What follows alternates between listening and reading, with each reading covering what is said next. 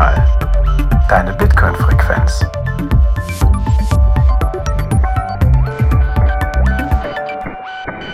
Herzlich willkommen bei Notsignal, deine Bitcoin-Frequenz. Heute mit einem Gast namens Jonathan. Hi Jonathan. Hallo Jan Paul. Hi, grüß dich. Und zur Unterstützung habe ich heute den Kalzo dabei. Hallo. Hallo Jan Paul, hallo Jonathan. Hi Kalzo. Grüß euch beide. Jonathan, wir fragen unsere Gäste immer als erstes nach der Blockzeit, damit ich es nicht vergesse. Normalerweise vergesse ich das. Hast du die Blockzeit für uns? Genau, ich habe die Blockzeit, das ist die 804397. 804397. Ja, das kann ich bestätigen. Sehr gut, alles klar. Und du hast es notiert, perfekt. Yes. Jonathan, wir wollen heute äh, mit dir über das Thema ja, äh, Bitcoin auf äh, Steam Wallets sprechen.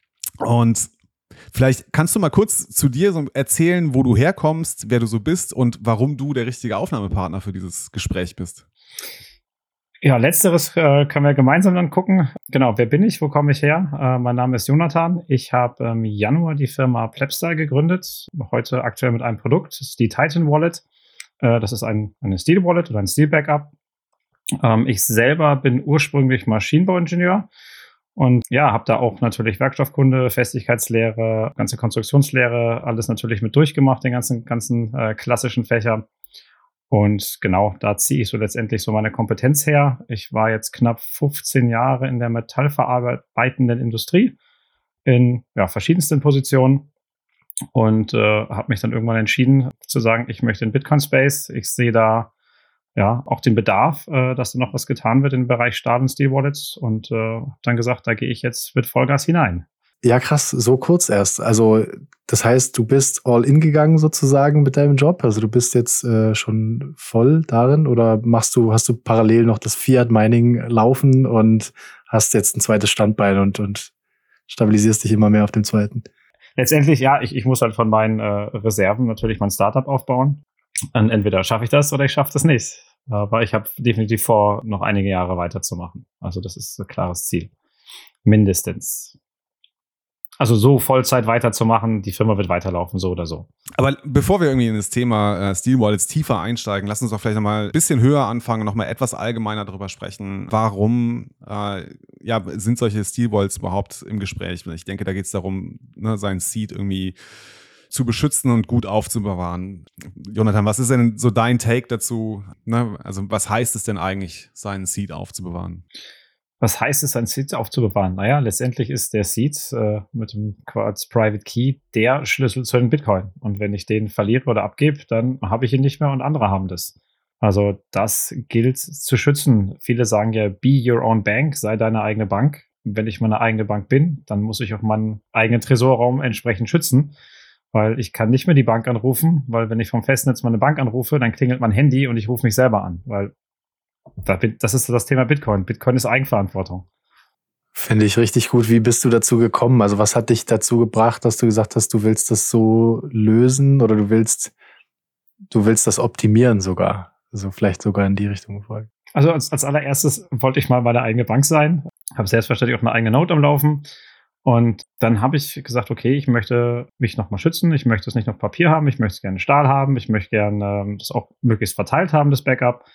Und dann habe ich mal geschaut, dann habe ich immer gleich geschaut, so, ja, was ist denn das für ein Stahl, was kann der, was sind so die Unterschiede, was sind so ein paar, was sind so ein paar Kennzahlen, wie kann ich denn auch die verschiedenen Anbieter vergleichen? Und da war es dann doch sehr holprig, äh, allein herauszufinden, welches Material genutzt wird wo ich dann bei manchen, ja, wenn gerade wenn es um, ums Titan geht, sehe ich nicht immer, habe ich auch nicht bei allen immer gefunden, was da ist. Äh, musste natürlich eine qualifizierte Annahme treffen mit dem Wissen, was ich habe, die bisher jetzt immer getroffen hat, glücklicherweise. Ja, und dann habe ich mir gedacht, aber was ist doch bei dem Fall? Was ist, wenn, wie wir in der westlichen Welt leben, auch gern mal äh, von den Backups etwas im, im Haus lagern? Was ist dieses Thema Hausbrand? Was ist, was ist, was passiert da eigentlich? Und da habe ich mich noch an das Thema Warmfestigkeit erinnert. Also was passiert eigentlich, mit Stahl, wenn er erhitzt wird. Und Stahl, wenn er erhitzt wird, der wird weich. Und das kann man sich als Analogie ein bisschen vorstellen wie so eine Kerze, natürlich nur ganz andere Dimensionen. Wenn ich die gefriere, dann ist die auch steinhart. Aber wenn die irgendwann auf Temperatur kommt, dann fängt die auch an weich zu werden und irgendwann schmilzt sie eben weg. Und äh, mir ist dann aufgefallen, dass viele mit diesem Schmelzpunkt letztendlich hausieren gehen. Also die Edelstahlkollegen, die mal reden von 1450 Grad. Die Titankollegen sagen, hey, wir sind sogar noch besser bis 1660 Grad. Können wir nachher mal ins Detail gehen, weil das ist nämlich genau schlechter, äh, Titan in dem Fall als Edelstahl, auch wenn diese Maximalkennzahlen so aussehen, wie sie aussehen. Und da habe ich mir gesagt, Mensch, da gibt es doch auch andere legierte Stähle, also mit anderen Zusätzen, die mir einfach dann eine höhere Warmfestigkeit noch bieten, weil wir sind halt nicht in einem Labor. Wenn ich ein Hausbrand angucke, da muss ich mich dann auch nochmal schlau machen. Äh, da gibt es eine sogenannte Einheitstemperaturzeitkurve, ähm, die letztendlich Brandversuche darstellt, zeigt, welche Temperaturen habe ich beim Brandverlauf. Und äh, dann habe ich geguckt, okay, wo komme ich da hin, wie schnell bin ich da wo und habe relativ schnell gemerkt, also wenn ich nicht irgendwie das in einem extra Safe drin habe, äh, wo ich nicht mit einer Gewalt oder Belastung von außen rechnen muss, dann könnte es ganz schön schwierig werden. Und dann ist dieser äh, weit verbreitete äh, Edelstahl, den die meisten nutzen, eben nicht perfekt geeignet. Der ist eher kostenoptimiert, äh, sage ich jetzt mal, als dass er sicherheitsoptimiert ist. Und dann habe ich mir gedacht, Mensch, ich will das mal anders machen, habe dann für Freunde und Familie dann mit den ersten, die, die quasi Erstserie, die Prototypen gemacht und irgendwann gemerkt, so, das ist, äh, ich, glaube, ich habe da ein Produkt geschaffen, was einfach überlegen ist, was wirklich in dem Sinne, speziell Hausbrand, einfach einen besseren Schutz oder bessere Sicherheit einfach nochmal bietet. Und äh, dann gesagt, hey, damit, damit will ich an den Markt gehen. Ich glaube, dieses, dieses Wissen auch über Material und, und, und Stahl ist nicht so weit verbreitet, wird vor allem nicht offen darüber gesprochen. Und das ist auch etwas, was ich eben sehr gerne ändern möchte. Mhm. Ich glaube, was ganz eng verknüpft ist mit dem Thema, was du jetzt besprochen hast, ne, was diese Eigenschaften des äh, ja, Stoffes, den du da verwendest, ne, ähm, zu tun hat, ist, äh, sich mal klar zu machen, welche möglichen Angriffs- oder Verlustszenarien wir eigentlich haben. Du hast ja jetzt das Thema Brandfall schon genannt. Ich glaube, das ist aber nicht unbedingt, äh, also ich denke, das ist eines der ersten Szenarien, die einem, äh, glaube ich, so einfallen könnten, wenn man ihn fragt, so, okay, was sind so Gefahren für dein Seed? Ist sicherlich Brand oder Überflutung ist eines der Themen, die da sicherlich kommen. Aber was gibt's denn da vielleicht noch an ja, Szenarien, die einen Einfluss auf die Materialwahl haben könnten? Was gibt es da für Szenarien? Da gibt es äh, tatsächlich ähm, verschiedenste. Also es gibt ja, also wenn wir jetzt mal eben kurz bei den Steel Wallets an sich bleiben, ähm, bei den Angriffsszenarien, kann man natürlich auch gucken, wie, wie mische ich da was? Mache ich einen Multisig, mache ich da mehrere gleiche Backups etc. Aber wenn wir, wenn wir jetzt kurz bei, beim Stahl, beim Material bleiben, da habe ich natürlich, ich sag mal, äh, so Umwelteinflüsse, wenn ich mich vor Wasser und so weiter schützen will äh, oder wenn ich halt ein besonderes Versteck haben will, wenn ich das Ding in, in meinem Swimmingpool, wenn ich einen habe, versenken möchte, ist das Thema Korrosion, also kann das Material, fängt es an zu rosten und wird dadurch der, mein Seed unkenntlich. Das Thema Brand haben wir gerade gesprochen. Es gibt natürlich auch das Thema nur mechanische Belastung. Das heißt, wenn ich jetzt sage, meine Hütte stürzt ein oder ich habe irgendwas, wo was Großes drauffallen kann oder äh, irgendwas über, überfahren wird oder, oder, oder. Das hängt natürlich immer sehr davon ab, wo man, wie man sein Versteck auch wählt. Und äh, der Brand ist halt eben so brandgefährlich, weil er häufiger stattfindet, als man, als man häufig glaubt. Äh, in Deutschland sind es, glaube ich, alle zwei bis, drei, zwei bis drei Minuten. Und wenn ich halt Hitze habe, die einwirkt, also die Energie an Hitzeform von Wärme eintritt und dann die Energie von Form von irgendeiner leichten mechanischen Belastung auch dann schon habe, dann wird es schwierig. Und da ist halt die Frage, wie, wie will ich mich da schützen? Und äh, wenn wir mal kurz durchgehen, ich hatte mit, mit Korrosion ja angefangen. Das ist etwas, wo ich persönlich sehr oft sehe, dass die Leute da viel Angst vor haben, was ich aber sehr ungerechtfertigt finde, weil eigentlich ist das ein sehr kleiner ähm, Angriffsvektor. Selbst wenn wir von diesem, ich nenne jetzt einfach mal, sag's mal, der, der V2A, äh, das ist so ein, ein, gängiger Begriff für den Edelstahl, der benutzt wird. Es gibt auch dieses Titan Grade 2. Das sind so die beiden Hauptkomponenten, die man so sieht wenn ich jetzt hingehe und gucke mir diesen V2A Edelstahl an, den sieht man überall. Also wenn ihr raus, draußen unterwegs seid und seht irgend so ein schickes, äh, ein schickes Gebäude, irgendeine Bank oder was mit irgendwelchem schönen Geländer drin, äh, das ist meistens genau aus diesem Edelstahl. Viele der Küchenmesser sind aus diesem Chrom-Nickel-Stahl, aus diesem V2A-Stahl. Ähm, weil der einfach, der ist gut, der ist günstig, der ist ein super Allrounder und vor allem ist der Aber auch. Aber der rostet doch, oder? Nee, da wäre doch genau meine Angst. Nee, okay, eben, ja, es steht immer rostfreier Edelstahl drauf, aber in meinem Geschirrspüler äh, treibt sich dann irgendwann rum und dann durch diesen Flugrost fängt es dann doch irgendwie an. Also da, das finde ich immer erschreckend, dass das Material dann durch, klar, durch äußere, äußeres, äußeres Zutun, aber irgendwie setzt sich doch was dran fest. Genau, also, also rostfrei bedeutet natürlich nur bei Luft, bei Luft, bei normalen Medien. Also mhm. äh, jeder, der weiß wie, kann einen rostfreien Edelstahl sehr schnell zum Rosten bringen wenn ich die zum Beispiel mit Salz ein bisschen ankratze, die, das ist so eine Oberfläche, die das, die, äh, die, die das Material bildet, so eine Schutzschicht. wenn ich die Schutzschicht halt kaputt mache, zum Beispiel mit viel Salz, mit sowas Aggressivem dran gehe, dann äh, kann das natürlich auch schon anfangen zu rosten. Ist aber in den meisten Fällen äh, ist dieser Edelstahl wirklich sehr gut geeignet, äh, dieser V2A. Da ist zum Beispiel dann, ähm, was, was äh, ich jetzt zum Beispiel nutze, ähm, verstärkt oder sehr stark, ist ein sogenannter 316 Ti. Also ich benutze jetzt die amerikanischen Normen, weil wenn ich jetzt immer 1.4571 ich glaube, dann, dann verhaspel ich mich ständig und die Zuhörer schalten wahrscheinlich beim dritten Mal ab, wenn ich das sage. Also 316 Ti, einfach mal genannt. Wir packen es auch nochmal in die Show Notes, würde ich sagen dass ihr das dann nachlesen könnt, die Zuhörer. Genau. Das ist letztendlich auch ein, wie der V2A, nur hat zusätzlich Elemente, zwei Stück, Molybden und Titan, die den nochmal, ich sag mal, auch gegen Korrosion besser schützen und auch äh, die Warmfestigkeit erhöhen. Zum Beispiel ist der auch Schwimmbad geeignet. Also wenn ich dann hingehe und sage, okay, ich habe schönes Geländer, schick, das schicke Geländer vor der Bank, den, was wir besprochen haben. Es gibt aber auch das Geländer, was mich jetzt hier bei der Hitze im Freibad dann auch schön, man ins, ins kühle Nass führt. Äh, da ist dann Chlor drin, Chloride drin, die sind auch sehr aggressiv. Das ist dann äh, auch ein V4A-Stahl, ist auch, auch ein 316er Stahl, nur ohne Titan mit drin wenn man jetzt nicht wirklich die Dinge besonderes, besonderen Medien oder Säuren aussetzt, ist Korrosion eigentlich nicht wirklich die Gefahr. Da kommt es dann wieder drauf an, wo ich, wo ich zum Beispiel am Meer, habe ich sehr salzhaltige Luft, dann würde ich nicht unbedingt V2A empfehlen, dann würde ich lieber sagen, hey, nimm, nimm von 316ern ein oder äh, wie bei uns der 316 Ti, der ist da auf jeden Fall besser geeignet. Wie gesagt, der wird auch in Schwimmbad etc. eingesetzt. Um, genau, also da sind wir aber schon jetzt sehr im Detail drin, wenn ich wo wie was mache ähm, beim Korrosionsfall. Aber auch das, äh, wer wirklich sicher sein will, ähm, der sollte das mit, mit betrachten natürlich.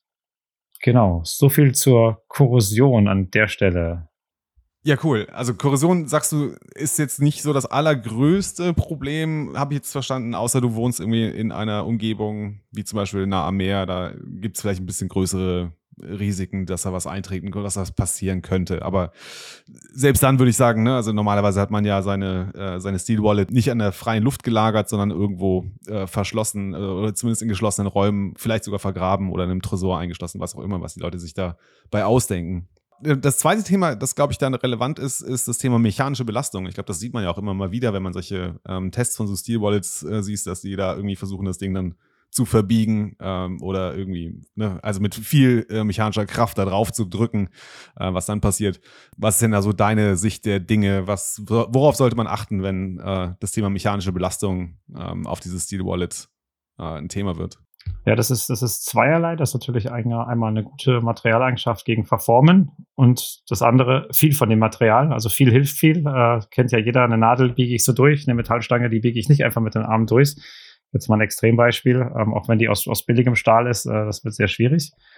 Und das Schöne ist ja diese, diese Eigenschaften, was ich, was ich gerade angesprochen habe, ähm, diese Widerstand gegen Verformung. Das kann man wirklich wie ein Buch öffnen, wie Open Source Code kann man das lesen. Da gibt's gibt's die Stahlschlüssel, die dahinter stecken, oder man braucht einfach nur Google eingeben, Datenblatt V2A oder 1.4301, Datenblatt 316 Ti.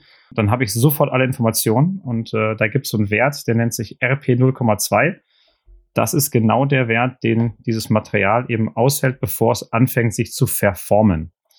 Ähm, es gibt auch einen anderen Wert, das ist RM, das ist so ein Maximalwert. Auf den gehe ich bewusst nicht ein, weil dann ist es eh schon zu spät. Also, dass die Gefahr ist, dass sich etwas verformt, dass ich dir meine Buchstaben, meine Seeds eben nicht mehr lesen lassen, dann habe ich mein Seed verloren, wenn das passiert. Also es muss nicht komplett zerreißen und äh, kaputt gehen oder komplett durchgedrückt werden, sondern es reicht ja schon, äh, wenn es verformt ist und nicht mehr lesbar ist. Und das ist eben dieser schöne Wert RP 0,2. Und den kann man sich da anschauen, wer vor Korrosion Angst hat. Da gibt so es eine, so eine PREN-Nummer, Pitting Resistant Equivalent Number, die für Stahl auch nochmal gilt, wo man gucken kann. Aber wie gesagt, da sind die einfachen, der einfache V2A-Stahl, der ist da auch super unterwegs. Aber wer es da genau wissen will, der kann da nochmal in diese Zahlen reinschauen. Und wie gesagt, das ist wirklich, äh, es ist nicht versteckt. Wer Datenblatt und dann irgendeine Stahlsorte oder auch einen gängigen Stahlnamen eingibt, der wird die ersten neun Treffer auf Google genau diese Informationen haben. Weil jeder Stahlhersteller die eben gibt, es ist nämlich äh, genormt und eine Norm, äh, egal ob es eine DIN oder eine Europanorm ist, ist für die Leute da. Also das, das Idee einer Norm ist, dass es äh, für viele zugänglich ist und einfach die Gesellschaft voranbringt. Es wäre schrecklich, wenn wir jeder Kopierer ein andere, anderes äh, Größe von einem Blatt hat. Also DIN A4, das kennt ja jeder, so ein Blatt Papier das wäre grausam, wenn man da irgendwie gucken müsste, wie passt es. Da hat man, haben sie sich halt irgendwann zusammengeschlossen und gesagt, hey, wir machen das jetzt alle einfach so. Und äh, da schreiben wir das rein und das ist halt das genormte Blatt, dass wir alle davon profitieren können. Und wenn ich hingehe und ich entwerfe was als Entwickler. Dann mache ich halt das Buch auf. Es gibt über 2500 genommte Stahlsorten und dann gucke ich, okay, was brauche ich und äh, worauf kommt es mir an? Und äh, kann mir das letztendlich raussuchen. Natürlich jetzt nicht, nicht ganz so einfach wie dargestellt, da muss man schon ein bisschen in die Tiefe gehen und verstehen, was man da braucht, aber letztendlich für die, äh, für die Fachleute, für die Materialwissenschaftler, Konstrukteure, Ingenieure ist alles vorhanden. Ist es denn für mich lesbar und verständlich, wenn du sagst, dass es dafür da ist, dass also kann ich das jetzt in die Shownotes packen und der Zuhörer kann sich dann äh, in kurzer Zeit einlesen und sehen, was der Unterschied ist? Oder muss ich dann schon ein Grundverständnis haben? Also da bräuchte man schon ein Grundverständnis für. Also ich was, ich habe äh, auf dem Bitcoin-Blog, bin ich übrigens auch mittlerweile Aktivmitglied. Das wollte ich am Anfang noch sagen. Genau, da hatte ich auch einen Vortrag drüber gehalten, genau über Stahl. Wie liest man das? Wie liest man dieses RP 0,2? Wo kommt es her?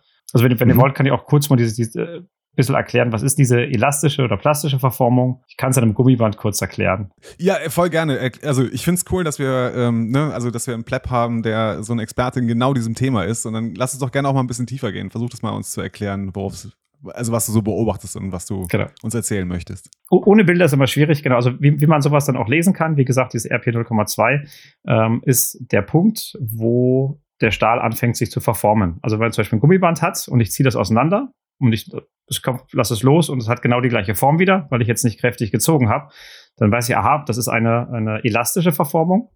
Aber es gibt einen Punkt, wenn ich über, wenn ich zu viel Kraft aufwende auf dieses Gummiband und dann es wieder zurückgehen lasse, dann sehe ich, oh, es ist ja größer am Durchmesser als vorher. Und dann merke ich, okay, das, das komplette Material hat sich nicht komplett verformt, wie lange ich es auseinandergezogen habe, sondern es ist nicht mehr ganz in die Ausgangsform gegangen. Und dieser Punkt ist genau den Punkt, den ich mir da mal angucke und sage, okay, ich möchte, äh, beim Stahl ist das gleiche, ich kann ja mit dem Hammer irgendwie draufschlagen und dann sehe ich nichts. Und irgendwann merke ich, okay, wenn ich immer fester schlage, merke ich, irgendwann kommt da eine Kerbe rein und ich schlage dann Loch in, in das Ding hinein. Und äh, da gibt es Materialtests, die genau das eben äh, Material auseinanderreißen, um genau herauszufinden, wo ist dieser Punkt. Und äh, mit dem Punkt kann man eigentlich ganz gut arbeiten. Und äh, wenn man jetzt auch schauen möchte, da gibt es auch Datenblätter für, wenn ich sage, okay, wie sieht denn das eigentlich über den Temperaturverlauf aus? Das gibt es nämlich auch ganz häufig, dass ich aber sagen kann, okay, wie verändert sich oder wie verringert sich dieser Wert, wenn, wenn Temperaturen ansteigen? Und das kann man wunderbar anschauen. Und da, da sage ich halt ganz klar, schaut euch nicht äh, diese Maximalwerte an. Wenn jetzt die Titanleute rausgehen und sagen, ah, 1660 Grad, dann sage ich, ja, der hat bei 540 Grad grob, hat er 28 Prozent seiner ursprünglichen Festigkeit. Also ja, die ist 1,4 mal so hoch wie dieser Edelstahl. Ähm, die ist schon mal höher. Aber wenn es warm wird, fällt das ins Bodenlose gefühlt. Also ähm, das kann ich nur in einem Safe aufbewahren. Heißt, das Risiko für mich ist die große Hitze und dann noch, weiß ich nicht, irgendwas stürzt drauf, irgendwas fällt zusammen, irgendeine äh, physische genau. Kraft kommt noch dazu. Dann habe ich ein Problem. Genau, dann kommt das Problem. Es ist halt die Frage, wie viel Energie muss ich aufwenden, dass das passiert? Ähm, und durch die, mhm. durch thermische Energie, durch Wärme wird es halt weich. Das ist halt auch Energie, die ich reinführe. Und wenn ich dann noch, brauche ich halt, dann brauche ich eben nicht mehr so viel Kraft.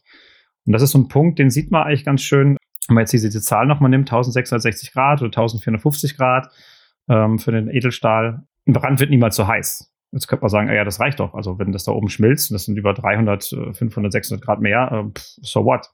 Der Punkt ist genau der, dass, äh, und da, ist, da ist, sind wir bei einem Brand bei, ich glaube, knapp äh, 40, 45 Minuten nach dieser, ähm, nach den Brandversuchskurven.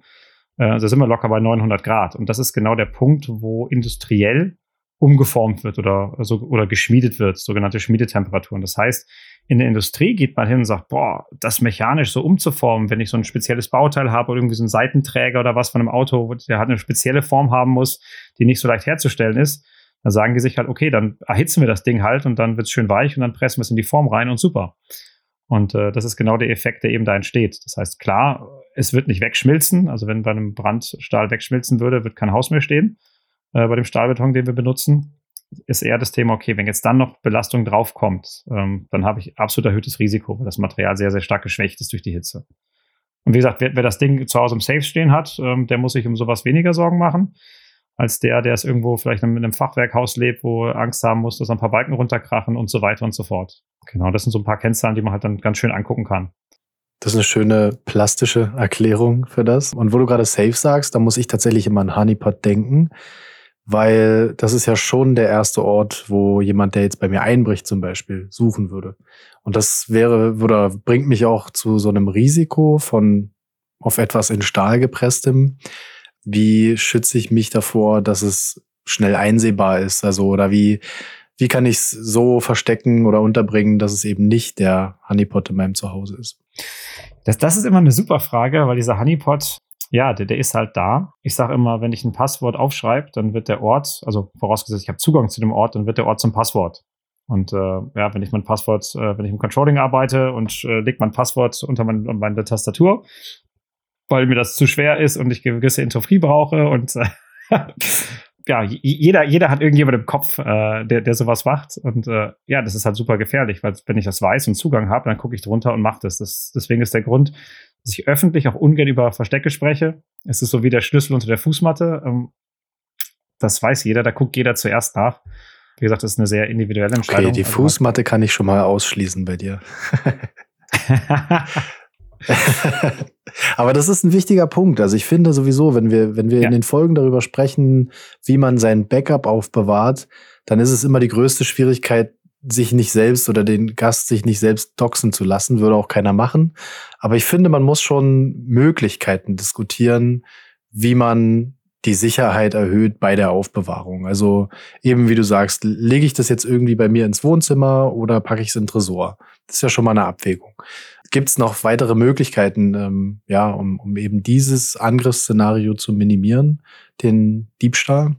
Genau, also OPSEC ist natürlich das, das A und O. Das ist ganz klar, und sich ein Versteck zu suchen, was jetzt nicht ganz offensichtlich ist. Ich würde es nicht irgendwie auf den Küchentisch stellen und weil, weil das gerade so schön ist, sondern mir irgendwas suchen, ich sage, okay, wo wo ist unwahrscheinlich, dass das jemand nachschaut. Also es gibt ja so typische Verstecke. Ich glaube, ein Einbruch dauert so fünf bis zehn Minuten maximal. Ist auch viele, viele tagsüber. Die gehen halt schnell rein, schnell raus. Da kann man sich, sich ein bisschen schlau machen. Oder aber, wenn ich es halt trotzdem safe habe, weil ich sage, naja, den Safe, den kriegen die sich so schnell geknackt. Ich kann natürlich auch äh, mehrere Versionen anfertigen, was natürlich dann wieder auch wieder Risiken mitwirken kann. Also wenn ich mehrere Orte, einen kompletten Seed habe und der wird geklaut, dann habe ich einen Single Point of Failure äh, weil muss einer geklaut werden, dann ist er weg. Ich kann, äh, da gibt es halt Lösungen wie zum Beispiel Multisig oder, oder Xiaomi Secret Sharing, wo ich dann eben ähm, zwei von drei äh, von diesen Kapseln brauche oder von den, von den Plates, äh, um mein Seed halt komplett wiederherzustellen. Und da kann ich mich auch nochmal extra schützen, um einfach nochmal sicher zu gehen, ähm, dass ich dann nicht beklaut werde. Zumal, wenn ich jetzt zum Beispiel, oder, oder auch ein 25. Wort kann ich nutzen, wenn ich sage, okay, ich nutze hier die Passphrase, wenn ich Schwiegermutter nur zu 99,9% vertrauen kann und nicht, nicht, dass die mich beklaut, sondern dass sie irgendwann auf die Idee kommt, das irgendwo sicher auf dem Rechner zu speichern oder keine Ahnung was. Solche Geschichten. Und ähm, da kann man sich natürlich noch mit mehreren, mehreren äh, Möglichkeiten auch gegen absichern. Lass uns doch noch mal ein bisschen zu äh, deinem Fachgebiet, zu dem Material zurückkehren. Also ich habe jetzt, ganz ehrlich, das, das, ist für mich alles äh, sehr fremd. Ich kenne mich überhaupt nicht in diesem Thema aus. Aber vielleicht magst du noch mal kurz zusammenfassen. So, wann, wann sagst du denn, wann ist was, welches Material eigentlich am, am sinnvollsten einzusetzen? So, oder kann man da jetzt irgendwie Schlüsse draus ziehen? Okay, äh, du hast jetzt natürlich mit deiner Firma einen Schluss draus gezogen, was du jetzt äh, für eine Steel Wallet äh, für Material verwendest. Ähm, vielleicht kannst du noch mal kurz skizzieren, wie du darauf gekommen bist, so irgendwie kondensiert, damit die Kunden oder auch unsere Zuhörer verstehen, warum es jetzt genau dieses, warum du genau diese Materialwahl getroffen hast. Genau auch, auch die Kombination. Also es gibt ja, es ist ja kein, kein reines Material von diesem 316 Ti-Stahl. Es ist auch Titan Grade 5 mit dabei. Und es ist eine bewusst gewählte Kombination. Was wir uns vor Augen führen müssen, ist, gerade wenn ich eine Platte habe oder, oder da oder wie bei uns die, die Seed-Discs, wenn ich da was einstempeln möchte, dann muss das ja gewiss weich sein. Wenn das mega, mega hart ist, dann kann ich ja nichts mehr einschlagen ähm, sondern es muss irgendwie möglich sein. Deswegen sieht man, dass diese, diese Edelstähle oder auch den, den Stahl, den ich jetzt äh, da benutzt habe für die, für die Seed Discs, der ist einfach nur 5% fester als das, was jetzt ein V2A-Stahl macht. Damit, damit, gewinne ich natürlich nichts, aber ich, er muss halt weich sein im, bei Raumtemperatur im Ausgangszustand, um Buchstaben einschlagen zu können. Das sieht man auch schön an diesen äh, Titanlösungen. Die meisten Punkten nämlich, also die meisten haben entweder einen QR-Code oder irgendwas oder irgendeine Lösung, wo man nur einen Punkt einschlägt. Weil klar, ein Punkt wenn ich die gleiche Kraft habe, drückt sich halt eher rein als der Buchstabe W zum Beispiel. Dann brauche ich dafür mehr Kraft. Deswegen ist es häufig so, dass das, das der, die Wahl der Sachen ist. Andererseits äh, möchte ich aber natürlich auch möglichst viel Kräfte ab, abfängen von Dingen, die eben nicht auf dieser Seed-Platte, auf den Seed-Disk sind. Und deswegen haben wir uns da auch noch zusätzlich für dieses äh, Titan Grade 5 entschieden, was äh, im Vergleich zu Titan Grade 2, was übrigens äh, bis meines Wissens restlos alle Titanhersteller nutzen, also die Titan Plates oder irgendwas herstellen, ist um den Faktor 3, also ganzzahlig 3, fester, kann mehr aushalten Und da ist auch dieses Innengehäuse äh, letztendlich draus, um da nochmal äh, Kräfte abzufangen. Auch ist dieses Titan Grade 5 wesentlich äh, oder nicht so anfällig was bei Warmfestigkeit, äh, hält seine Festigkeit wesentlich besser, hat noch zusätzlich Legierungselemente mit drin. Und so haben wir es dann letztendlich zusammengesetzt, zu sagen, okay, wir wollen auch einen guten Kompromiss haben. Also auch die Außenhülle ist jetzt nicht aus Titan Grade 5. Ich denke, das wäre wahrscheinlich ein bisschen over the top, wäre auch unbezahlbar, äh, weil das sehr, sehr teures Material ist. Und haben uns entschieden, okay, wir nehmen etwas, was wirklich gut fest ist, sind 316 Ti und als Innengehäuse nochmal dieses Titan Grade 5. Weil Titan ist, ist, ist wunderbar, hat sehr, sehr hohe Festigkeiten, gibt sehr hohe Güten, die sind aber irgendwann unbezahlbar. Und äh, wo Titan aber einen klaren Vorteil hat gegen jedem Edelstahl, ist Salzwasser. Also wer wirklich Piratenschatz machen möchte und das Meer versenken möchte, der muss reines Titan nehmen. Also ob es Titan Grade 2 oder 5, das ist egal. Titan ist, ist äh, von seinen Eigenschaften wirklich See- und meerwasserbeständig, was eine absolute Seltenheit ist ähm, unter den Metallen. Und äh, genau, also unser Produkt mit der 316 Ti, das kann man nicht im Meer versenken, dafür im Schwimmbad. Und äh, V2A sollte man maximal im Teich versenken. Genau, was so das Thema Korrosion da angeht. Und mhm. um das noch, diese, wie gesagt, die Kombination zu haben, haben wir das so kombiniert. Was jetzt manche vielleicht jetzt aufschrecken würden, ist sagen, oh, da werden verschiedene Materialien kombiniert. Das ist doch ein No-Go. Was in vielerlei Hinsicht auch stimmt. Also man muss sehr, sehr aufpassen, wenn man sich selber etwas macht, wenn man Materialien oder Metalle miteinander mischt. Ähm, da gibt es sowas, äh, das nennt sich Kontaktkorrosion oder galvanische Korrosion. Das ist einfach, einfach gesprochen, ist es, wenn ich ein edleres und ein unedleres Metall miteinander verbinde, wird das unedlere Metall fängt an zu rosten, zu korrodieren. Aufgrund der, dieser, von elektrochemischen Effekten passiert das. Und äh, dieser 316er Stahl ist halt äh, ein sehr, sehr edler Stahl, der 316 Ti. Titan ist auch sehr, sehr edel. Die liegen aber schönerweise auf der gleichen elektrochemischen Spannungsreihe. Das heißt, die tun sich nicht gegenseitig beeinflussen und glücklicherweise ist das im Schiffsbau auch schon lange erprobt, äh, dass das nicht nur mein Hirngespinst ist, sondern äh, das gibt's wirklich zum Glück, äh, diese Kombination. Genau. Schiffsbau ist eh ein, ein super spannendes Thema, wenn es um, um Korrosion geht, weil da macht man sich diesen Effekt, äh, in diesen, diesen, diesen Effekt, äh, diese Kontaktkorrosion oder galvanische Korrosion, dass wenn ich zwei Materialien miteinander mische oder Kontakt haben, dass eins wegrostet, das macht man sich tatsächlich zunutze. Weil äh, das, das Schöne und das Blöde ist an diesen ganzen Stahlgeschichten, das sind Naturgesetze. Also ich, wenn ich die ändern wollen würde, das geht nicht. Das ist Naturgesetz. Und die sagen sich halt, okay, ähm, wo kann ich das nutzen? Und Schiffsschrauben sind, äh, haben ja eine sehr spezielle Form, also so eine, so eine spezielle An Antriebsform, die sehr schwer zu fertigen ist. Und man ist in einem sehr extrem aggressiven Medium, nämlich Salzwasser. Und ähm, das aus einem sehr teuren, hochwertigen Material zu fertigen, ist von dem Material teuer, vom Fertigen teuer. Also hat man sich einfach überlegt, Mensch, Salzwasser ist leitend, wunderbar, elektrochemisch. Wir machen mal eine Zinkplatte in die Nähe. Das ist extrem unedel oder Magnesium. Also man muss natürlich schon gucken, dass die Paarung passt, weil dann rostet diese Zinkplatte einfach weg.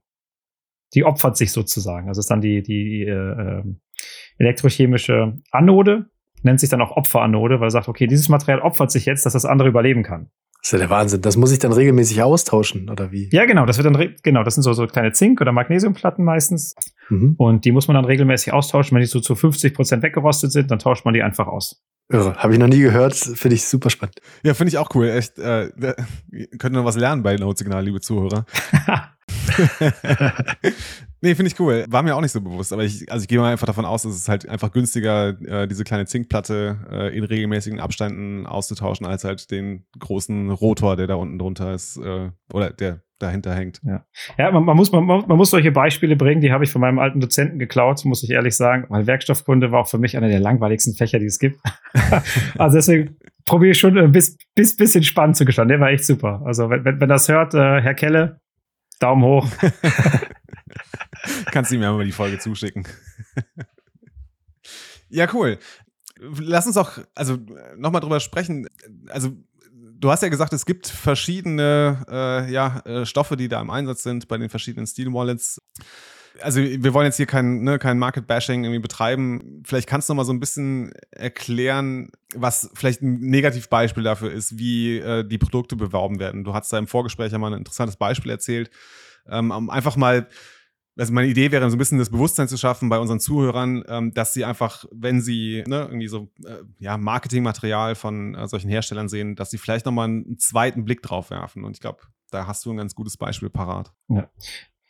Ich habe ich hab zwei Beispiele. Das eine ist ganz schnell. Das eine, sobald ihr Aerospace lest, dann ist immer, also gerade bei, bei zum Beispiel bei Titan wird das häufig gemacht, äh, weil es eben in der Luft- und Raumfahrt eingesetzt wird, dafür entwickelt worden ist. Titan ist besonders leicht äh, bei einer hohen Festigkeit. Das heißt nicht, dass die Festigkeit an sich besonders hoch ist, sondern dass es besonders leicht ist. Aber besonders leicht ist keine Eigenschaft, die wir bei einer Steel Wallet brauchen. So, wir brauchen eigentlich nur die hohe Festigkeit. Warum es eben trotzdem Titan geworden ist, ist einfach Materialpaarung. Ich möchte diese, diese, äh, ja, die Schiffsbaukorrosion eben nicht, nicht erleben. Da gab es nicht viele Möglichkeiten. Und äh, was ich auch bei diesem, bei einem Hersteller, und ich möchte ganz bewusst keinen Namen nennen, also ich möchte kein Bashing betreiben oder irgendjemanden, äh, ja, es bringt nichts, wenn ich schlecht über was rede, das macht, das macht mein Produkt nicht besser, das macht gar nichts besser, sondern es ist eher, denke ich, wichtiger, dass die Leute einfach lernen, worauf es zu gucken ist, äh, weil die Informationen sind da dass wir da ein bisschen Bildung betreiben können. Aber was ich gesehen habe, das hat mich, äh, das war von vor einigen Tagen, äh, das hat mich ganz schön getriggert, muss ich sagen. Da war ein Video, da ist eine, äh, eine Walze über ein Stück Titan, bei einer Titanplatte gefahren. Und ich habe mir das angeguckt und gedacht, hey, das ist doch eine uralte Walze. Also ähm, das ist ja keine Einrollenwalze, wie man sie eigentlich kennt, so eine dicke große Walze vorne dran und damit walze ich jetzt was platt, sondern es waren zwei große Walzen dran. Und äh, dann habe ich geguckt, ah, wie sieht denn der Boden aus? Hm, so ein Asphalt.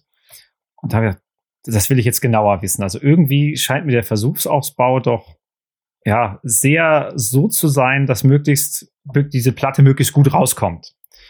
Und dann habe ich mir den Hersteller mal, mal recherchiert, äh, was das genau für, ein, äh, für eine Walze war. Und siehe da, es war eine ziemlich alte. Es wurde groß getönt hier, 8 Tonnen äh, äh, Dampfwalze gegen, gegen eine Titanplatte. Da muss man erstmal sagen, naja, 8 Tonnen ist das Maximalbeladungsgewicht. Das hat die jetzt auch nicht. Die war nicht beladen. Die hatte um maximal mit der Person, die drauf war, 6,5 Tonnen. Da war kein Sondergewicht irgendwas drauf. Dann die Walze, mit der drüber gefahren worden ist, hat ungefähr zwei, äh, zwei Fünftel, also zwei von zwei zu drei oder drei zu zwei war das Gewichtsverhältnis. Das heißt, die hintere Walze hat eigentlich äh, viel mehr Last getragen. Oder um es einfach auszudrücken, aus diesem Marketing 8 Tonnen äh, Walze sind es tatsächlich nur 2,6 Tonnen gewesen, die dann an, an Anpressdruck auf die Platte gewirkt haben. Äh, auf Asphalt, der bekanntlich nachgibt. Er muss auch nachgeben, sonst wäre er schlecht für, äh, für den Straßenbau geeignet. Ja, und das, das fand ich dann schon schwierig mit dem Slogan hier 8 Tonnen gegen, gegen 30 Gramm Titan, was niemals 8 Tonnen waren, sondern wesentlich weniger ist. Äh, man hat es auf dem Video alles gesehen, aber ja, ich habe es mir angeguckt und gedacht, Mensch, also Versuchsaufbau, weicher Boden, äh, gar nicht so viel Gewicht drauf, eine alte Walze, die das gar nicht alles vorne aufbringt. Da ich gedacht, Mensch, also das, ja, ich, ich sehe die Welt ein bisschen mit anderen Augen. Das hat mir dann, dann schon äh, äh, wehgetan. Und dann sehe ich auch ein paar Tage später, wird dann auch irgendwas äh, mit einem großen, große Feuerwalze, hat man dann gesehen, wie die auf dieses Produkt drauf geht und sagt, ja, hält alles aus, weil Titan und, und 1660 Grad Schmelzpunkt. Ich sage, das ist richtig, das, das ist nichts gelogen aber es wird halt schon bei, bei über 500 Grad weicher als normaler Edelstahl und das ist doch nicht die Schutzfunktion, die wir eigentlich uns wünschen. Und ähm, das sind also Dinge, die mich dann schon, schon ein bisschen getriggert haben, wo ich gesagt habe, hey, da, da will ich nochmal reingucken. Aber ähm, ja, ich habe da nirgendwo drauf reagiert. Aber ich überlege, dass da auch, ja, mit, mit, mit dem YouTube-Kanal, YouTube-Kanal, den, den ich gerade am Aufbauen bin, so ein paar Informationen nochmal rauszugeben, so ein bisschen Bildung auch noch mitzugeben, dass man solche Dinge auch einfacher, ja, einfacher sieht. Und das Schöne ist, ich habe schon, ich habe schon jemanden erreicht. Also es gibt einen, einen Marktbegleiter, den habe ich mit meinem 316 Ti auch erreicht. Der hat nämlich jetzt umgestellt. Cooler Typ, habe ich mit dem auch viel unterhalten. Also auch da ist man irgendwie nicht in der Konkurrenz, sondern ich meine, die Firma heißt Plebstyle. Ähm, wir wollen da nicht kein, kein Fiat-Mindset an den Tag bringen. Und wenn man, wenn man zwei Leute hat, die Ingenieure sind, die einfach Spaß haben, die sagen, hey, unser, mein Traum ist davon zu leben, nicht davon reich zu werden. Und äh, man unterhält sich über verschiedene Dinge und gibt sich gegenseitig Tipps und äh, und sieht da, was da rauskommt. Das ist, äh, das ist schon cool. Das ist schon cool. Aber es das heißt dann natürlich auch, äh, ja, man muss, äh, man muss am Ball bleiben. Das Schlimme ist, sehr sympathisch und ja. Sorry, Kalzo. Ich wollte nur kurz erzählen, dass ich, das Schlimme ist, dass ich wirklich, ich wäre auf, ja, diesen Marketing-Stunt, ich wäre da voll drauf reingefallen, ne? Also, weil ich wirklich keine Ahnung hätte. Also, ich hätte, wäre nie auf die Idee gekommen, da irgendwie mal zu überprüfen, okay, waren das jetzt wirklich acht Tonnen und was heißt das denn? Und, also, okay, Asphalt ist irgendwie ein weicher Untergrund, der Versuchsaufbau kann nicht, nicht ganz stimmen. Ich finde es sehr, sehr schwierig, ne? Weil ich glaube, das passiert uns ja häufiger, dass wir, ähm, dass uns solches Marketingmaterial präsentiert wird. Äh, vielleicht in guter Absicht, aber, ne, man muss halt äh, die Schwierigkeit oder die Frage auch ist, ähm, wie kann man sich als Nutzer, ne, also als äh, ja, potenzieller Käufer einer Steel Wallet denn jetzt hinstellen und da ja, sich sinnvoll vorbereiten auf seinen Kauf und sagen, okay, da, ich, ich glaube jetzt nicht, dass alles, was bare Münze ist, reicht es wirklich nur in diese Materialblätter reinzugucken? Kalzo hatte diese Frage am Anfang gestellt. Kann, kann ich das lesen? Kann ich das verstehen? Ja, also es ist, es ist, es ist schwierig, äh, vor allem äh, jetzt Podcast, Entschuldigung, ohne Bilder auch irgendwas zu zeigen. Auf dem Bitcoin-Blog hatte ich ein paar Grafiken. Auf der Website gibt es auch das Thema Material, wo ja der Versuch ist, äh, das kurz und knackig zu beschreiben, warum die Materialien nochmal in den verschiedenen Kategorien, auch mit Grafiken mal gegeneinander gestellt werden. Aber natürlich, viel hilft viel. Also wer auf die Idee kommt, sagt, ich kaufe einen riesengroßen Block und äh, äh Edelstahlblock und mache da was rein und macht einen riesengroßen Edelstahldeckel drauf und das ist ein Riesending, was nachher, keine Ahnung, 200 äh, Kilo wiegt. Äh, ja, super. Also das kommt, kommt nicht nur darauf an. Da gibt's auch, das ist auch spannend, wenn man halt guckt, wo ich mich ja auch frage, bei manchen Herstellern, warum habt ihr nicht größere Materialdicken? Das ist nicht so viel teurer. Das macht jetzt eure Marge auch nicht kaputt. Wo ich mir denke, gerade bei, bei Seed-Scheiben oder gerade bei Platten. Weil ich sage dann auch immer, ähm, wenn ich diese so eine normale Stahlplatte, die man auch kennt, aus diesem V2A Edelstahl, im Einkauf zwei Euro für bezahlen würde und es ist schon mit 1 bis 24 vorgraviert und keine Ahnung was. Und wenn ich da zwei, drei Euro zahle, habe ich richtig viel Geld ausgegeben und die gehen ja locker für 15 Euro raus. Und ähm, da habe ich mir auch gedacht, so Mensch, irgendwie, irgendwie passt das nicht so ganz. Irgendwie ist das, das ist, das ist für mich nicht Bitcoin. Also da ist mir irgendwie sehr viel Fiat mit drin. Und das sieht man so ein bisschen auch bei den ganzen Herstellern. Es gibt ja unglaublich viel Steel Wallet Hersteller mittlerweile, die aus allen Ecken der Industrie auch kommen oder aus, also aus, meistens irgendwie aus, auch schon aus Stahl oder äh, aus der Ecke, aber ähm, mit Bitcoin nichts am Hut haben und äh, anscheinend dann auch äh, ein Stück von ihrem Kuchen abhaben möchten. Und das sehe ich gerade als schwierig, wo ich sage, hey, da sollte sich schon der, der Beste durchsetzen. Und wir haben halt noch nicht die Leute, die halt sagen, hey, der Open Source Code äh, von der Hardware Wallet, der ist super, den haben wir wirklich angeguckt, da hat wirklich einer reingeschaut, weil ich kann das nicht. Also ähm, ich müsste, musste halt dann meinem Entwickler oder Programmierer des Vertrauens äh, den dann befragen. Also alles, alles verifieren kann ich dann doch nicht, äh, Don't Trust Verify, aber zumindest gucken, gibt es da einen, der das, der dann Verständnis oder ein Grundverständnis für hat, der vielleicht da, äh, ja, wenn ich dem ein paar Zahlen vorwerfe und ein paar Dinge zeige, sagt, hey, das ist der Stall, das ist der Stall, ich habe das und das und das Datenblatt da gefunden und ich habe da eigentlich davor Angst, der das mit Sicherheit dann auch gut und neutral verifizieren kann, weil es ist sind halt Naturgesetze. Das ist leider, leider und, und gut eine, eine eindeutige Wissenschaft. Also, was man nur machen kann, ist halt neue Stahlsorten erfinden und das wird ein bisschen schwierig. Ja, wir gehen immer auf die Risiken und Schwierigkeiten in Aufbewahrung oder Notbetrieb oder ja, persönliche Security ein, aber so einen Punkt hatten wir bisher noch nicht und ich finde es umso spannender, dass Leute sich da auch tief reingraben und dass so viele Perspektiven reinkommen in den Space. Und ja, dass du das mit uns teilst und uns ermöglicht zu verifizieren sozusagen. Du hast es gerade selber gesagt, Don't Trust Verify. Kann man nur, wenn man es versteht. Genau das gleiche, wenn ich verstanden habe, wie ich meine Node benutze, dann kann ich erst selber ja eigenmächtig verifizieren. Das hilft. Ich glaube, das ist eine gute Idee, was du sagst, dass man dann äh, auch Videomaterial für hat, irgendwas, was leichtgängig ist, schnell verständlich. Die Beispiele, die du, die du gebracht hast mit der äh, mit dem Gummiband, das, das sind alles Sachen, die, die man sich dann noch merkt oder mit der Schiffsschraube. Äh, jetzt haben wir so ganz viel über, über die Backup-Lösung gesprochen und wir haben am Anfang, glaube ich, gar nicht so wirklich erklärt, was ein Steel Wallet ist. Ich denke mal, man kann davon ausgehen, jeder weiß es im Podcast. Aber wie sieht denn deine aus? Wir sind ja nun mal ein Podcast. Ähm, was ist da jetzt dabei? Du hast jetzt von Platten gesprochen, Punktieren, Buchstaben, Scheiben, Gehäuse. Was ist das jetzt? Also wie sieht das Ding aus? Genau, wie sieht das Ding aus? Ich habe das noch nie erklärt, ohne es zeigen zu können. Äh, es ist auch ein, ein, ein, ein Debüt. Letz, letztendlich ist, ist, es wie eine Kapsel, die ist ähm, ungefähr 17 Zentimeter hoch. Die hat äh, zwei Öffnungen, die mit so einem, mit so einem Sechskant äh, verschraubt sind.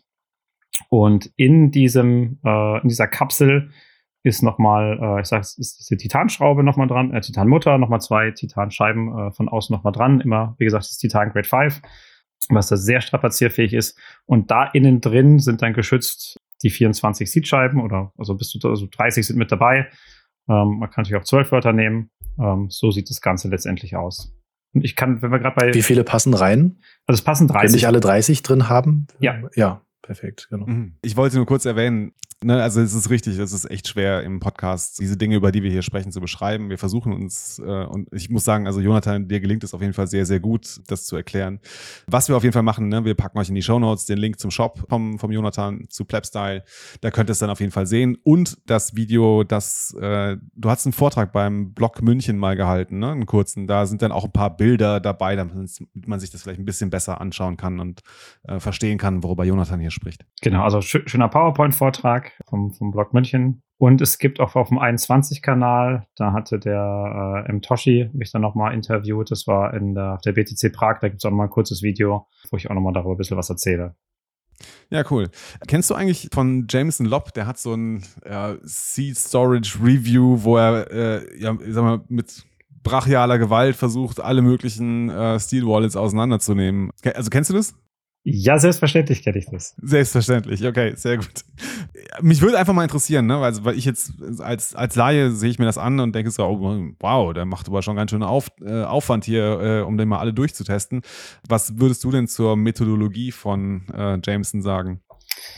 Also erstmal finde ich das, das super, was er gemacht hat. Ähm, er ist ja auch null aus dem Feld und hat einfach mal da wirklich Pionierarbeit geleistet und alle kennen ihn und alle kennen seine Tests und alle wollen gucken, dass seine, dass, dass, dass man in seinen Test reinkommt und gut abschneidet. Er ist halt nicht, das, das ist jetzt, ja, das soll man nicht falsch verstehen. Also ich habe ganz hohen Respekt vor dem Mann. Ich habe ihn zwar noch nie getroffen, aber ich sehe halt seine Arbeit. Ich habe schon den einen oder anderen Punkt, wo ich sage, das könnte man besser machen. Die mechanischen Belastungen zum Beispiel, die er macht, sind sehr gut weil er die auch sehr gut wiederholbar und reproduzierbar letztendlich auch macht mit seinen 20 Tonnen. Das ist eine wirklich gute Sache. Was ich schwierig finde, und das ist, ist natürlich jetzt, jetzt doof, weil das genau der, der, der Hauptpunkt bei dem, bei dem eigenen Produkt ist, äh, das Thema Warmfestigkeit oder Feuerfestigkeit. Ich finde, seine Feuertests sind nicht, die sind einfach nicht realitätsnah, die sind sehr stark ja, an, an Maximaltemperaturen oder wir, wir erhitzen mal angelegt denke, dass man in, in einem Realszenario da einfach mehr Schwierigkeiten auch bekommt. Ich weiß noch, er hat am Anfang einen Bunsenbrenner, glaube ich, draufgehalten oder einen großen Brenner, wo dann die mit den, die, die Hersteller mit den Plätzchen gesagt haben, ja, dann habe ich aber punktuell die Hitze, dann verbiegt sich das, dann fliegt das alles auseinander. Dann hat er versucht, das nochmal ähm, ja, mehr zu vereinheitlichen. Wobei ich dann bei, bei vielen von den Dingen auch sage, letztendlich äh, ist es ja ähm, nachschlagbar. Also er könnte sich, sich auf jeden Fall diese, diese Kennzahlen auch mal rausziehen äh, und damit auch nochmal wirklich arbeiten, weil es sind keine komplexen Strukturen, die wir da haben. Also ich bin froh und ich komme auch aus der Automobilindustrie. Es ist gut, wenn man Autos an die Wand fährt, äh, weil das sind hochkomplexe Gebilde, um zu gucken, was passiert mit den Insassen. Aber wie gesagt, bei einer Platte, bei einem Rohr, bei einer Kapsel kann man das alles natürlich noch wunderbar berechnen. Und wenn ich halt Tests mache, wie gesagt, seine Mechaniktests sind super, äh, habe ich nichts dran auszusetzen. Äh, an seinen Feuertests denke ich, da könnte man noch ein bisschen mehr machen, beziehungsweise sich mehr auf die, äh, ja, auf die Kennzahlen letztendlich berufen, die es gibt. Okay, cool. Ja, äh, Jonathan, du hast äh, erwähnt, dass du dich auch beim Blog München engagiert hast oder jetzt auch allgemeiner bei diesem Bitcoin-Blog-Thema engagiert bist. Das ist ja auch äh, die Gelegenheit, wo wir beide uns mal kennenlernen durften äh, in München. Vielleicht erzählst mal so ein bisschen, was ist nochmal dieser Blog München für die Zuhörer, die davon vielleicht noch nicht gehört haben und ja, dann auch gerne, was dich daran so begeistert in dem Thema. Ja, ich erinnere mich noch gut an München. Ich habe dich Folie abziehen lassen, so der, der, der schlimmste Job überhaupt. Aber ich war auch beim Folie abziehen. Also ich habe nicht nur nicht nur wegdelegiert, aber das war das war scheiße. Das war eine Scheißarbeit. ja. Genau. Nee, was, was mich motiviert hat, ich fand's, ich finde die Idee vom Bitcoin-Blog, ich fand die, als ich das zum ersten Mal gehört habe, einfach, einfach genial, weil es ist draußen ist ein Pop-up-Store, man ist bei den Leuten. Das heißt, äh, die Leute können vorbeilaufen, können neugierig sein, können reingucken man erreicht halt, ähm, man kann, man kann theoretisch wirklich jeden erreichen, äh, weil jeder einkaufen geht, äh, wie da in der Mall ins Einkaufszentrum. Und äh, man ist halt dann auch in einem Dialog. Also man kann äh, nicht nur sich Vorträge anhören, sondern auch einzeln mit den Leuten dann sprechen, mit den Bitcoinern. Und das war wirklich eine, eine spannende Erfahrung, weil man, ich glaube, damit kann man auch nochmal ein paar mehr Leute erreichen, auch besser erreichen, als zu sagen, hey, schau mal das Video oder hör mal den Podcast. Wenn man direkt man kennt es auch im Freundeskreis, also man letztendlich führen die Gespräche dazu, äh, dass die Leute sich vielleicht mal ein Video angucken äh, über ein spezielles Thema. Aber es ist erstmal diese, diese Fragen, diesen, ja, auch den ganzen Fatma zu die Banken, die man so hört. Und das finde ich einfach, fand ich spannend, weil das gab's für mir Wissen so bis dato noch nicht, dass man sagt, hey, wir gehen mal raus und äh, wir machen das mit den Leuten einfach und äh, wir probieren das einfach mal aus. Und ich war auch verrückt genug, dann auch, äh, weil ich das so cool fand, äh, als Sponsor auch dann da da aufzutreten, wo natürlich die Frage ist so, hey, äh, das sind No-Coiner, so was, die können mit dem Produkt in, in zehn kalten Winter nichts anfangen. Also äh, die verstehen nicht, was, was, was das überhaupt ist und äh, was ein Seed ist und äh, was das was eine Wallet überhaupt und was ist Private Key. Also das, äh, also da war mir schon klar, den brauche ich das nicht zu verkaufen. Aber ich habe damals gedacht, hey, ich unterstütze es einfach und äh, ja, mittlerweile bin ich jetzt aktiv Mitglied im Verein. Der nächste Block steht vor der Tür. Das ist der Block äh, Schwitz in der Schweiz. Und äh, ja, da kann ich nur jedem der das hört und irgendwo in der Nähe ist oder Lust hat, mit dabei zu sein. Das ist äh, Ende September, vom 22. bis 30. Und äh, genau, da über Twitter, ähm, BTC to them all oder direkt beim Tobi melden. Äh, ich denke, der freut sich über jeden, der mithilft anzupacken. Ich werde auch wieder die komplette Zeit mit dabei sein. Ich habe das jetzt in dem Blog so gehabt wie auch in München. Ich habe gesagt, hey, Tobi, wenn du mir einen Schlafplatz organisierst, dann äh, bin ich halt die komplette Zeit da. Und siehe da, äh, er hatte einiges an Platz da. Aber ich freue mich, ich freue mich richtig drauf. Das wird, das wird gut. Das wird richtig gut wieder. Und genau, ich habe sogar ein paar Updates zugespielt bekommen. Es wird wahrscheinlich nach der Veröffentlichung sein, aber ähm, bis, da, bis dann sollten die ganzen, das ganze Media Kits, diese Helferlisten, es gibt jede Menge Vorlagen, Templates, Logos, Pressemitteilungen und da soll es ab äh, den Donnerstag, den 24.08. auch auf der Website des Open Source Pakets geben, weil die Idee ist, genau das auch Open Source zu machen, eben für alle verfügbar zu machen. Jeder, der einen Blog machen möchte, den kann den gerne machen. Der Verein ist dafür da, dir auch damit zu unterstützen. Und genau, es gibt halt gewisse Grundsätze, die halt mit dazu gehören. Also wir wollen auch kein äh, äh Shitcoin-Blog irgendwas haben, äh, wo nachher, nachher Ripple geschillt wird oder irgendwas anderes. Genau, also wer sich daran hält, an, die, an diese, diese Grundsätze, kann natürlich jeder einen machen. Ich kann auch nur jeden ermutigen, einzumachen. Äh, wir unterstützen auf jeden Fall. Und äh, genau, vielleicht noch ein, ein, Wort zum, zum Sponsoring, weil ich es vorhin ja auch erwähnt hatte. Also der Blog ist soweit kostenlos und auch soweit möglich, aber als Verein sind wir doch immer wieder auf, auf, Spenden oder Sponsoring angewiesen, was jetzt aktuell wohl der Fall auch war. Ich kenne jetzt die Namen nicht und wenn ich sie wüsste, würde ich sie, glaube ich, nicht sagen. Ähm, einigen wirklich mega guten Speakern und Gästen auch absagen, weil die halt gesagt haben, wir würden lieben gern kommen, wir wollen keine Gage haben, aber du musst uns einfliegen, du musst mich einfliegen und für Unterkunft sorgen. Und äh, das geht halt nicht aus aller Welt. Und äh, das meiste lebt tatsächlich von den Plebs, vom selbermachen.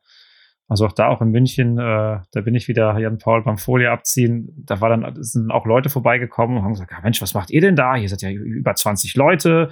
Da, da muss aber viel Geld drin stecken. Da meinte ich so, nee, nee, wir arbeiten alle für umsonst, wir machen das alle freiwillig, jeder hier.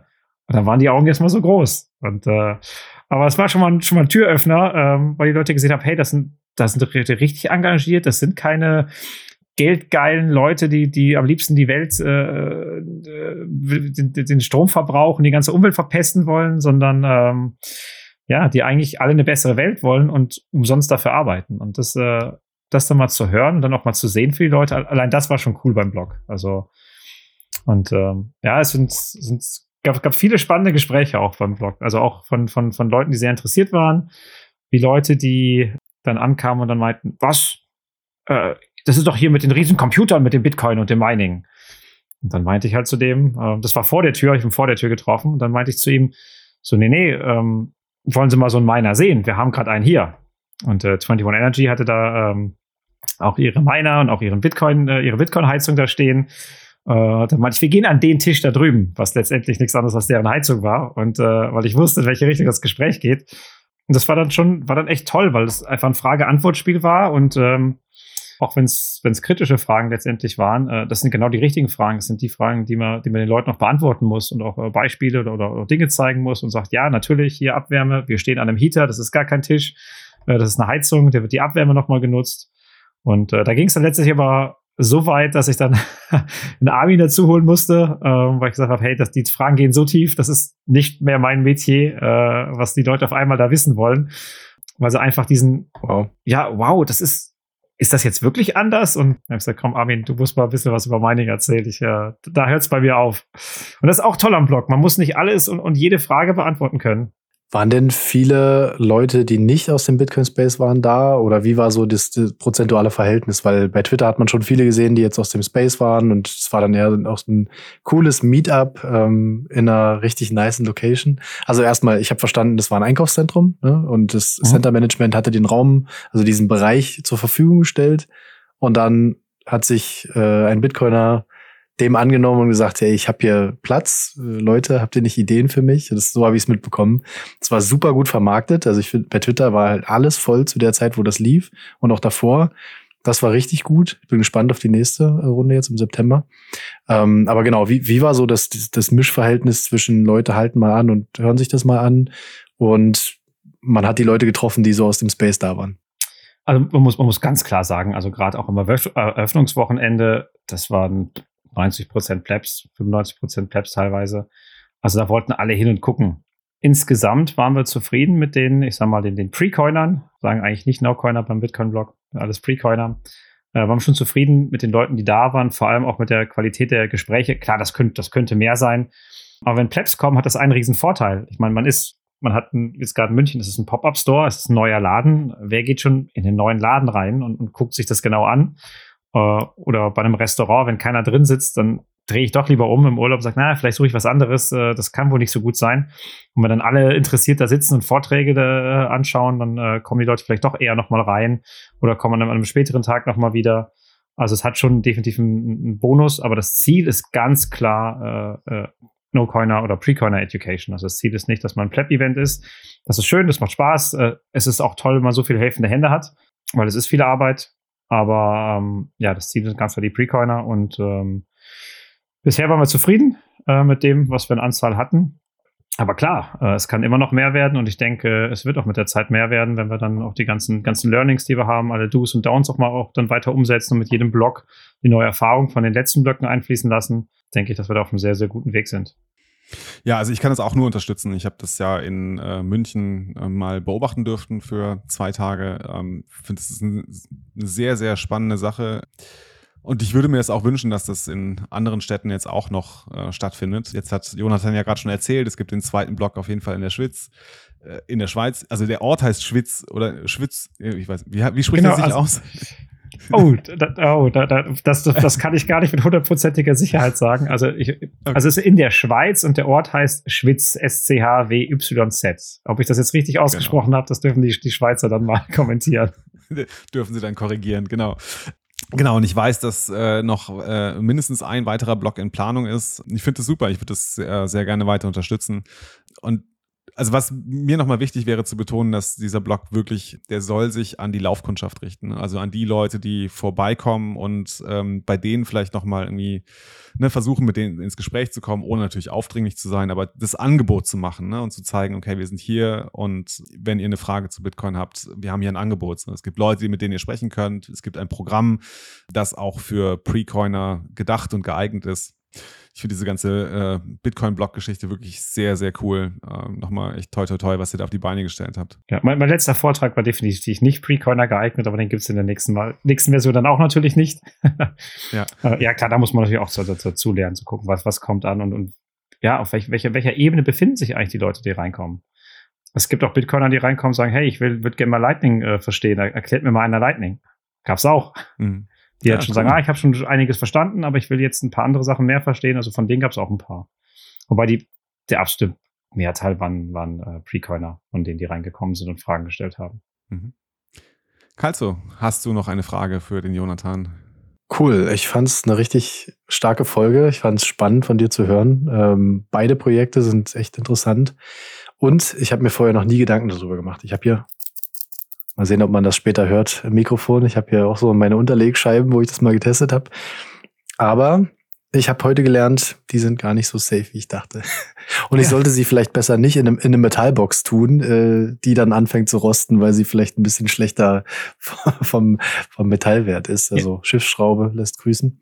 Also besser die Metallbox als der Seed. Also besser, das ist edleres Material als eine Metallbox als umgekehrt. Weil dann opfert sich ja, ja die Metallbox. Das ja, ist ja nicht so wild. Da muss ich die ab und zu auswechseln.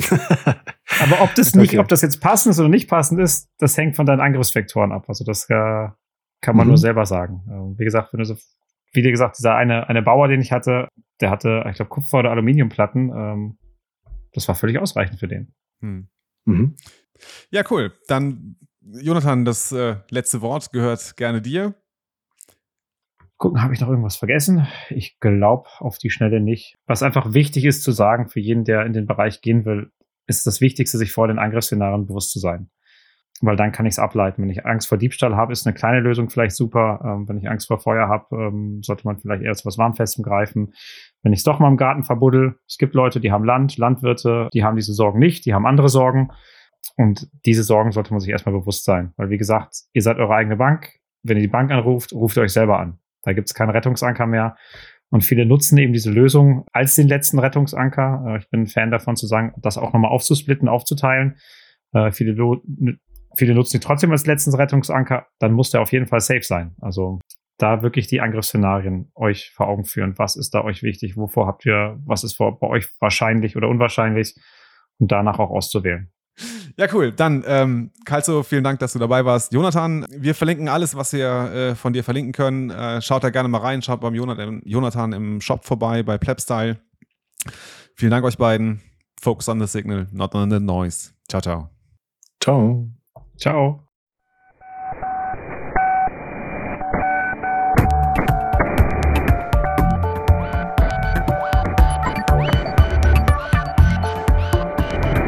Notsignal.